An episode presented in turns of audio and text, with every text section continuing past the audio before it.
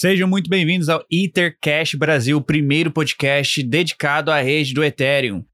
Hoje vamos falar do nosso último artigo que saiu, o que é esse tal de Proof of Stake. Vamos dar uma pincelada também sobre como uma blockchain funciona. Eu sou o Guelph, comigo João Cury e Diego. Fala, João Cury, explica pra gente aí como uma blockchain funciona. Fala, Guelph, fala, Diego, fala, pessoal. Cara, já chegou fazendo pergunta, pergunta difícil, hein, cara? Essa aí tá parecendo nosso querido amigo Timbalaush. Cara, uma blockchain funciona basicamente como uma rede de dados, né? Então, todas as transações na, que, que, que são realizadas é, na rede do Bitcoin, na rede do Ethereum, por exemplo, elas são armazenadas dentro de blocos. E vamos dizer assim, quando o bloco enche, quando atinge a capacidade máxima daquele bloco, ele é juntado na blockchain gerando uma grande cadeia de dados imutável e via de regra pública e descentralizada. Eu gosto de pensar muito, eu sempre falo isso quando eu vou falar de blockchain, numa, numa corrente, né? Onde cada elo da corrente é, é um bloco. Então, por exemplo, a gente pega, pega cada, cada um desses elos, junta um monte de informações e vai juntando na rede de blockchain com cada um dos elos anteriores daquela corrente, formando no fim do dia uma grande cadeia de dados ali é chamada blockchain. Ótimo, boa explicação. Se vocês quiserem se aprofundar mais no assunto, tem nosso artigo, a gente vai deixar o link sempre aqui na descrição. Mas vamos lá. Então, o que tem a ver blockchain com proof of stake? Quer dizer, o nosso artigo é, é sobre proof of stake. Eu vou para o Diego para ele responder essa pergunta. O que, que tem a ver o proof of stake com blockchain, Diego? Ô, Guelph, antes de responder, eu queria só fazer um registro aqui que eu fiz uma homenagem ao João Kryptonita nesse artigo. Ao falar de blockchain, não sei se ele reparou, mas eu usei um, um argumento lá da teoria geral do processo para dizer que numa blockchain, cada bloco, à exceção do primeiro, é consequente do bloco anterior e é uma premissa do, do bloco seguinte para justamente deixar claro que relacionar uma blockchain com os atos de um processo, qualquer processo que a gente tem na vida, né? Uma coisa vem atrás da outra e é consequência do que aconteceu antes.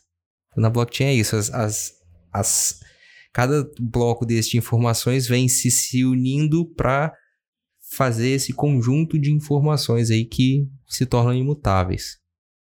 E aí, entrando agora na pergunta que o Guelph me fez sobre o que, que é o, o stake em si, antes disso a gente tem que dar um passo atrás e entender que as blockchains, para que elas funcionem dessa forma de, de validarem esses blocos de informações, existem dois tipos de algoritmo de validação. Numa, num, num português mais simples, tem duas formas de você fazer uma blockchain. As blockchains Proof of Work e as blockchains Proof of Stake.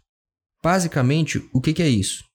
Nas blockchains Proof of Work, as pessoas precisam de computadores, os computadores estão ligados em rede, rodando esse programa ali que é a blockchain, rodando essa aplicação. E aí os computadores disputam entre eles para ver quem tem maior poder de processamento para validar, para resolver cálculos matemáticos e com essa resolução você valida aquelas informações que vão ser formadas ali no, no bloco, vão ser adicionadas à blockchain no bloco. Então, numa blockchain Proof of Work, as pessoas competem com poder computacional. Por isso que a gente tem aquela história dos mineradores. Fala assim, ah, minerar Bitcoin. Porque isso, isso é uma analogia que se faz com pessoas que na vida real gastam energia e empregam recursos para minerar ouro. Então, no final das contas, você usa recursos e você usa energia ali, da, da energia humana, energia elétrica, enfim, para você extrair alguma coisa que tem valor. Então, em blockchains Proof of Work, isso acontece com computadores. Lá no início da, das blockchains Proof of Work, quando não tinha uma demanda muito grande de uso, quando não havia muitas pessoas validando a rede, era muito fácil se minerar. Então, assim, como não tinha tanta gente disputando para resolver essas equações, você não precisava de um poder computacional tão grande. Então é muito comum que tem até um episódio, não sei se quem assiste Big Bang Theory, que os caras perderam, eles ficam procurando no episódio um notebook em que eles teriam minerado Bitcoin há muitos anos nesse, nesse computador. Era possível fazer isso antigamente, lá no início dessa blockchain. Hoje não dá mais, porque hoje se especializou tanto esse, essa validação que existem companhias, empresas profissionais trabalhando para fazer isso. Então, isso, inclusive hoje, é até uma das críticas que se tem a algumas blockchains que, que funcionam com base em Proof of Work, porque se, acaba se concentrando esse poder computacional em algumas empresas. Então, critica-se muito e questiona-se a descentralização dessas blockchains. Mas basicamente é isso. São pessoas que colocam seus computadores super potentes para funcionar. Esses computadores estão disputando entre si e aquele com maior poder de, de poder de processamento ali vai conseguir resolver um maior número de equações e vai ser remunerado com moedas dessa blockchain.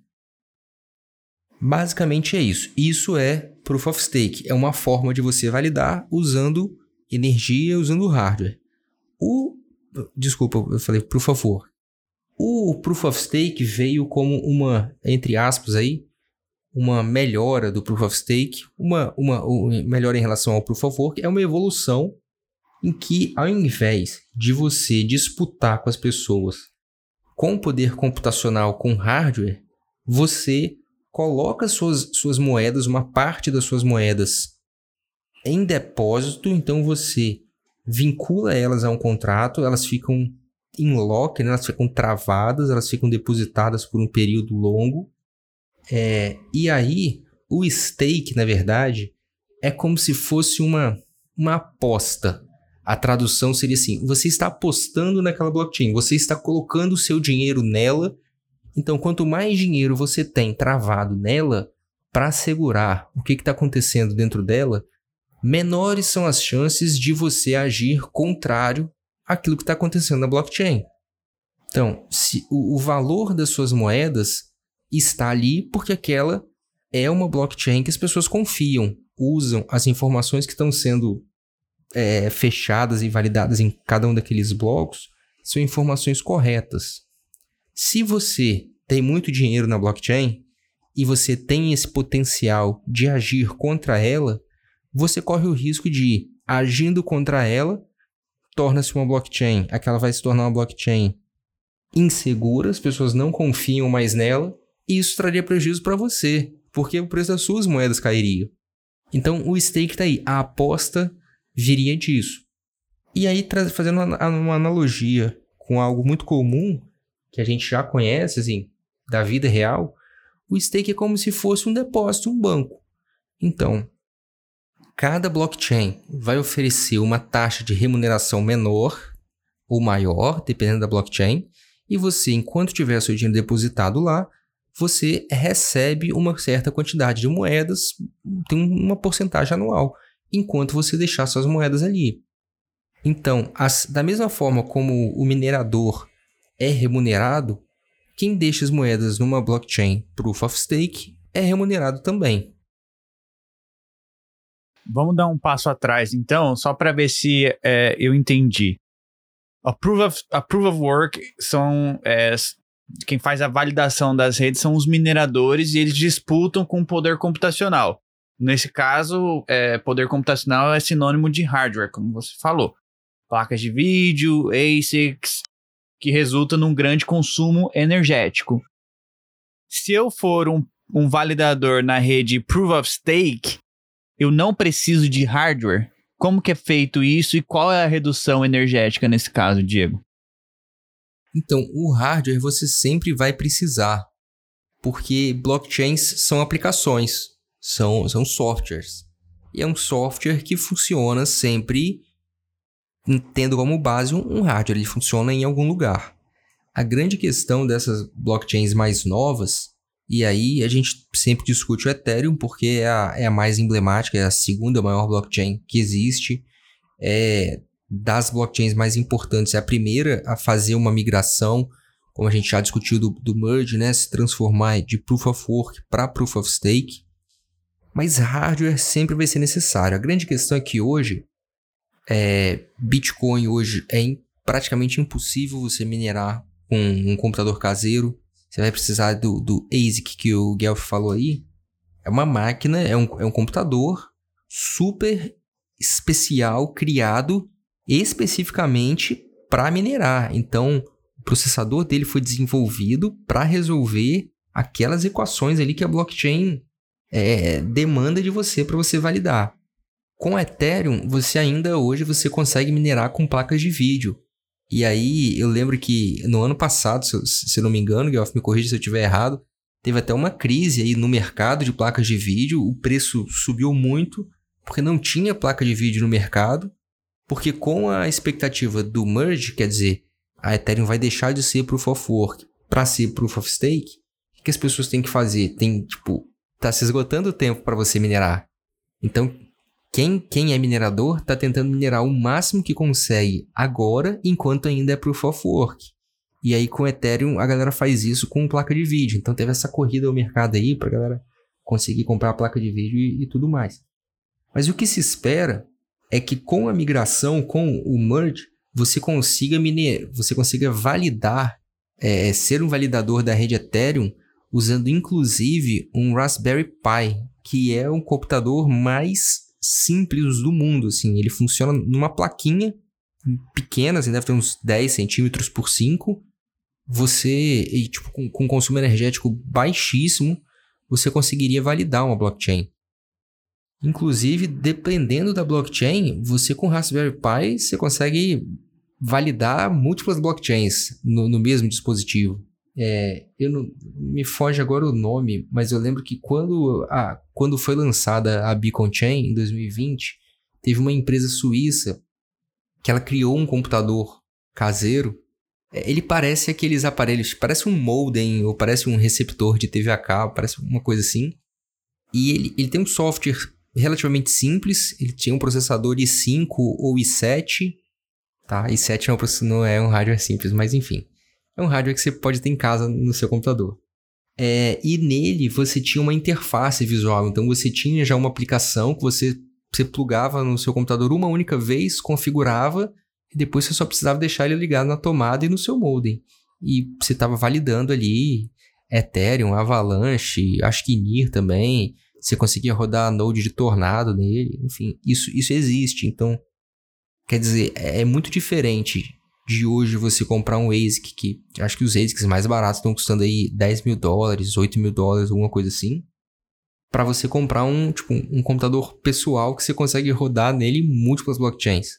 Ou então até mesmo você tem um Raspberry Pi, que acho que hoje no Brasil, se procurar no Mercado Livre, Acho que com mil, mil e quinhentos reais no máximo você compra um kit completo ali para você ter o seu Raspberry Pi e, e validar. Então, com isso, para você ser um validador, por exemplo, na rede Ethereum, hardware que você precisaria seria muito pouco. Existem outros requisitos que o, o, o Guelph e o João podem falar, mas de hardware reduziria drasticamente a, a exigência e com isso o consumo energético reduziria as, as expectativas que, que eu já li sobre é de que o consumo energético da blockchain Ethereum cairia em cerca de 99% comparado ao consumo atual.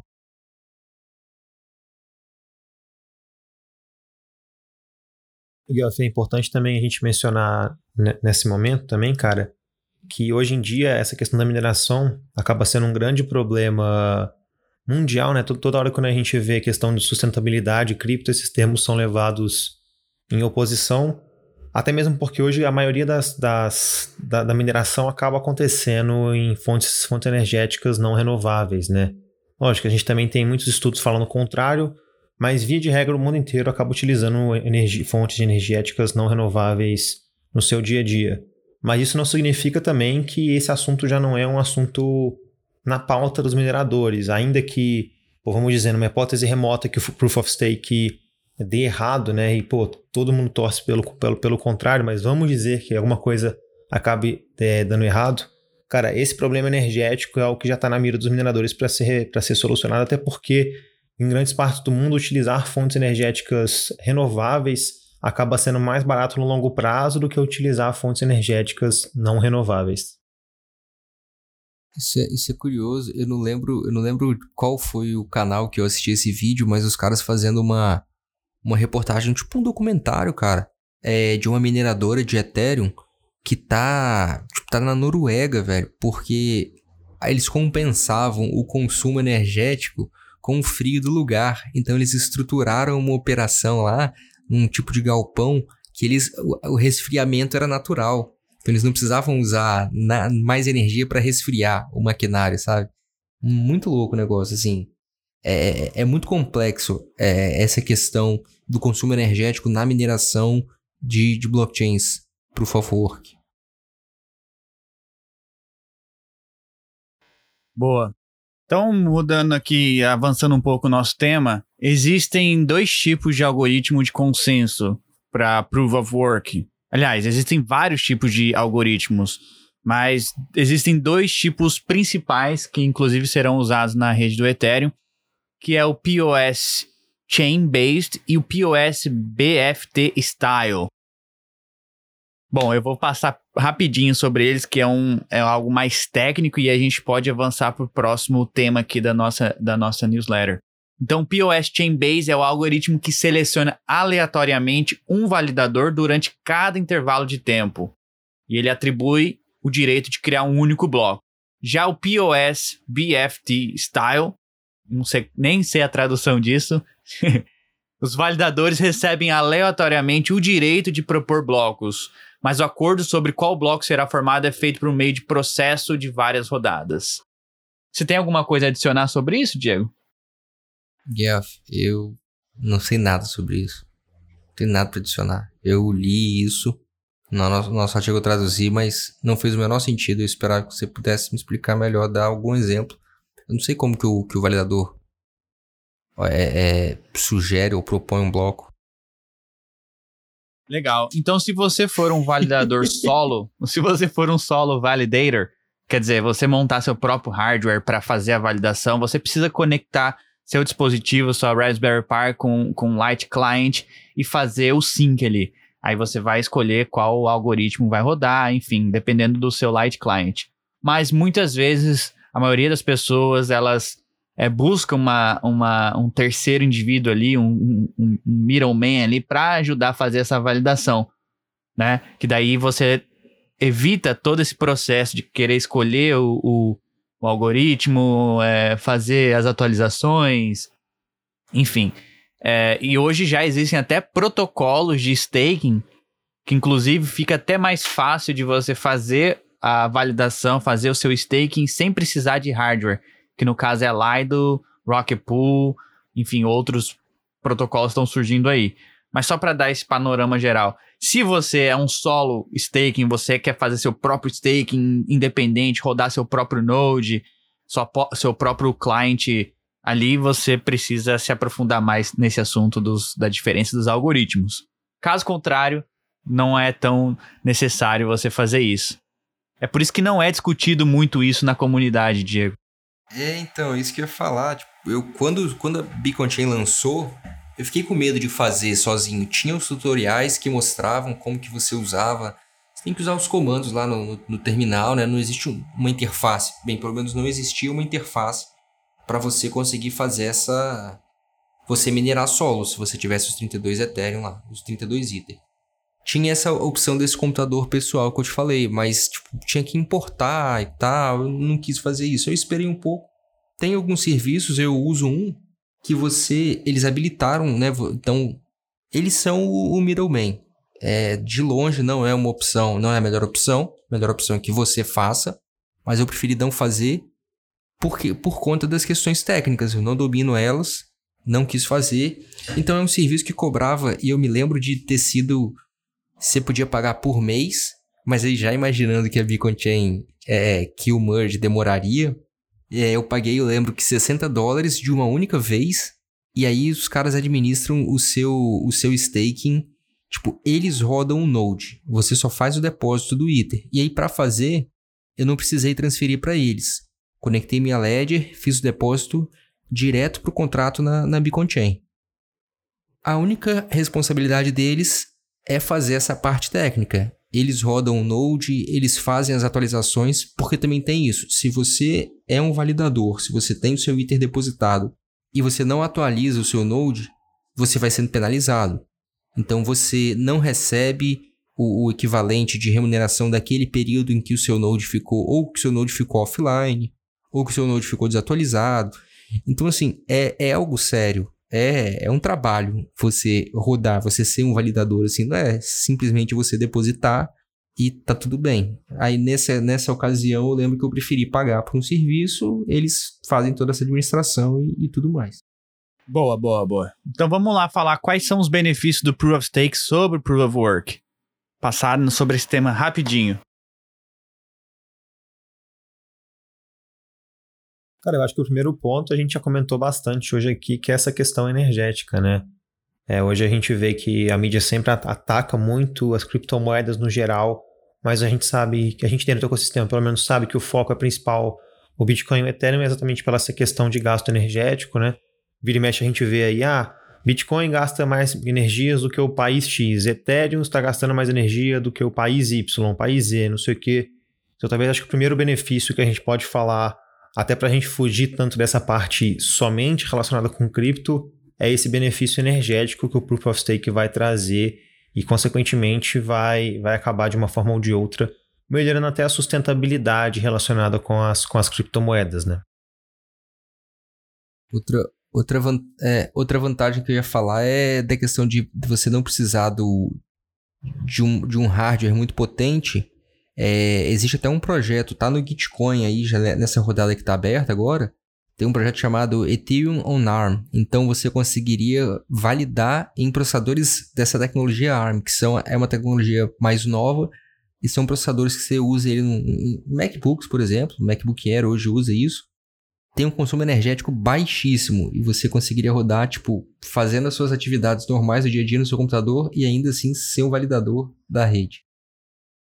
Boa. E outro, outra vantagem do Proof Stake é, é o risco, os riscos de centralização são reduzidos, porque há problemas econômicos para escalar. No caso, 10 milhões de moedas lhe darão o mesmo retorno de 10, é, é, exatamente 10 vezes maiores do que 1 milhão em moedas, é, sem nenhum ganho desproporcional adicional. Isso não ocorre com Proof of Work. No Proof of Work, quanto mais dinheiro você tiver, maior vai ser sua fazenda de mineração, mais centralizada vai ficar ali. Não é, não é isso que acontece no Proof, no proof of uh, Stake. Mas existe, existe problemas também. Existem riscos. Esses riscos são um ataque de 51% contra uma rede de Proof of Stake. Eu acho que a gente pode comentar, falar um pouquinho sobre isso. O que aconteceria se houvesse um ataque de 51%? Diego, dá uma pincelada para a galera só. O que seria um ataque de 51%? E aí a gente faz, passa sobre é, o que poderia acontecer e qual seria a, a solução para esses problemas? Bem, numa rede Proof of Work, um ataque de 51% seria a rede tá, estar nas mãos de quem detém 51% do poder de validação. Então, nesse caso, 51% do poder de processamento. Numa rede Proof of Work, seria o equivalente mais em uma pessoa ser a detentora dos 51% de, de todo o stake, de tudo todas as moedas que estão ali para garantir a rede, 51% daqueles estariam nas mãos de uma pessoa ou de um grupo de pessoas. E aí nisso, essas pessoas seriam capazes de, bem entre aspas, assim, uma maneira mais simples, alterar os dados que estão na, na blockchain. Então o maior risco é esse, a princípio. Boa. Então, quatro tipos básicos de ataque de 51%, que é a reversão de finalização, é, os validadores que o cara tiver o controle ali da, da rede, ele pode é, reverter uma transação finalizada. É, finalização de chain inválida, ele pode é, validar uma transação que possivelmente seria inválida. É, negação de vivacidade e censura. a censura, no caso, seria a mais terrível ali. Mas no primeiro caso, os usuários eles conseguem coordenar socialmente fora é, e concordar qual bloco finalizado veio primeiro e favorecer esse bloco. No segundo caso, pode ser resolvido com provas de fraude, prova de disponibilidade de dados. E no terceiro caso, pode ser resolvido por uma modificação nos algoritmos do, do Proof of Stake, que reduz gradualmente os pesos dos nodes é, e, e, e eles não participariam do consenso. No quarto, no quarto, na censura, é o mais complicado, né, né Diego? É, não, o que eu ia falar assim é, em, em resumo, é que essa pessoa que tiver, esse grupo de pessoas que tiver 51% do poder de validação da rede, quer dizer, eles têm a maioria, é como se fosse um, um, um, em votos. Imagina se, se a gente pudesse falar em votos. Quem tiver 51% do poder de votação decide. Se isso estiver centralizado na mão de alguma um grupo de, de uma pessoa, enfim, eles conseguem dizer que X ou Y é verdade na blockchain, ainda que aquilo não seja verdade na vida. E, e toda a finalidade da blockchain é ela registrar dados com veracidade, porque existem pessoas, né, existem validadores distribuídos pelo mundo todo e daí a descentralização atestando a veracidade daquilo. Então, se um validador cai, os outros não estão impedidos de, de atestar que aqueles dados são matematicamente corretos. O problema é de quando você tem 51% desse poder de validação concentrado é que você deixa de ser descentralizado. E se você não é descentralizado, tem um grupo, uma pessoa decidindo o que, que é, o que, que não é, que vai ficar na blockchain. O que, que é verdade na blockchain. Isso não necessariamente vai refletir a verdade na vida. Se houver um ataque de 51% onde o, o, o, o attacker é, decide, fazer uma censura na chain, quer dizer, os validadores que estão fazendo a censura bloqueiam algumas ou todas as transações. É, uma solução para isso seria ocorrer um, um, soft consenso, um soft fork da, dos minoritários, dos, dos validadores minoritários, onde que esses validadores são honestos e eles concordam que a maioria dos validadores estão o censurando e constrói uma nova chain.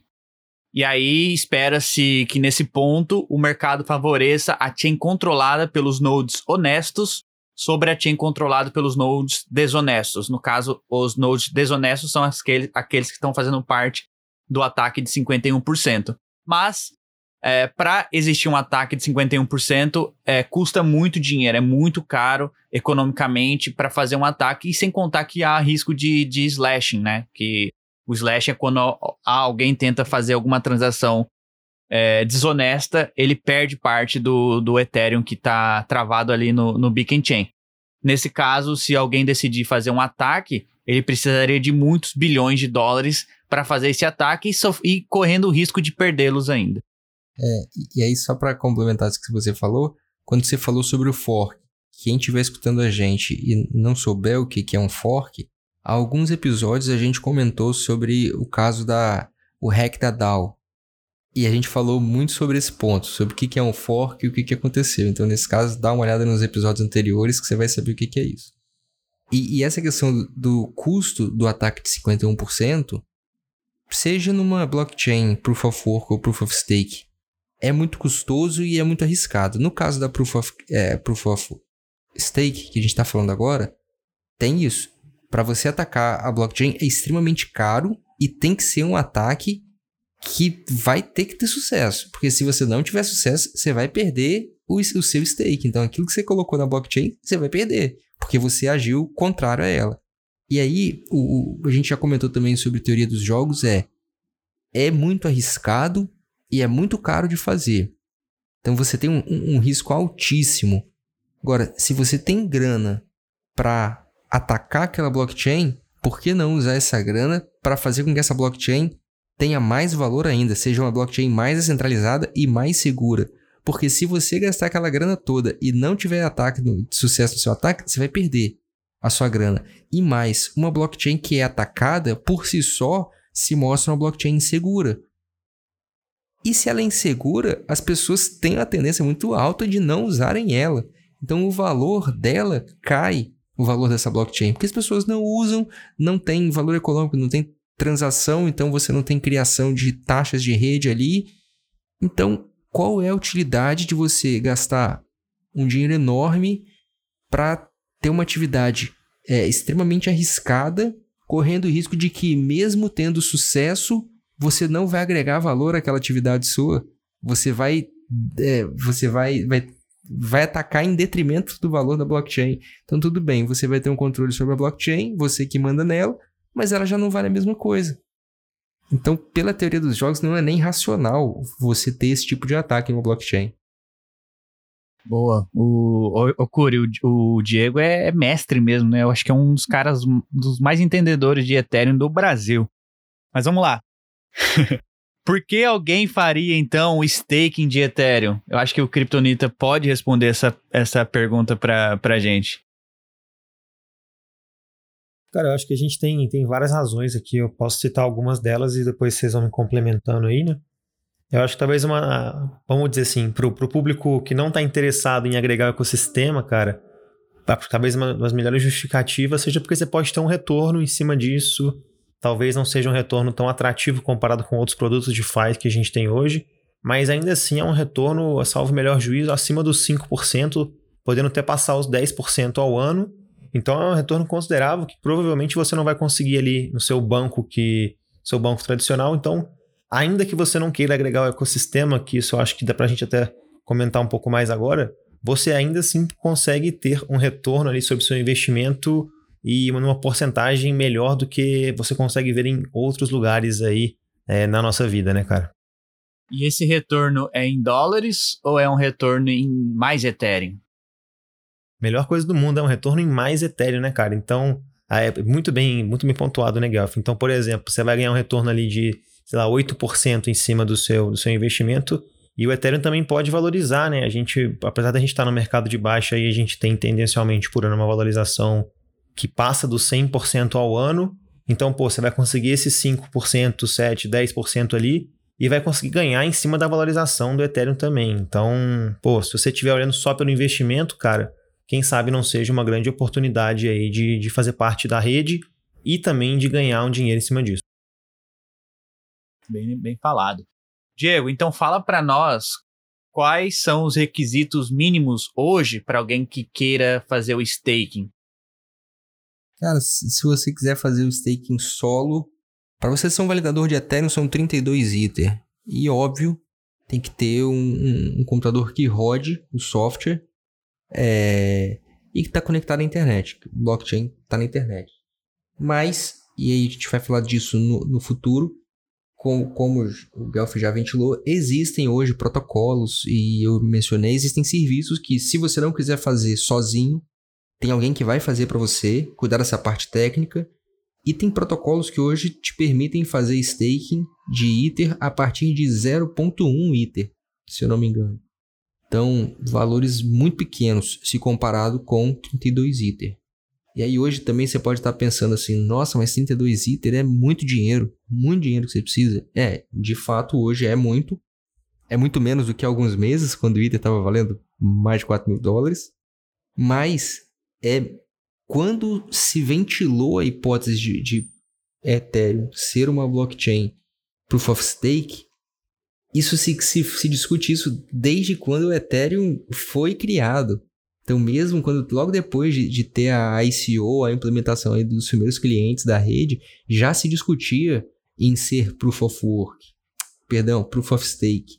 E aí, quando se definiu esse critério de 32, era um valor ínfimo, era muito baixo o valor.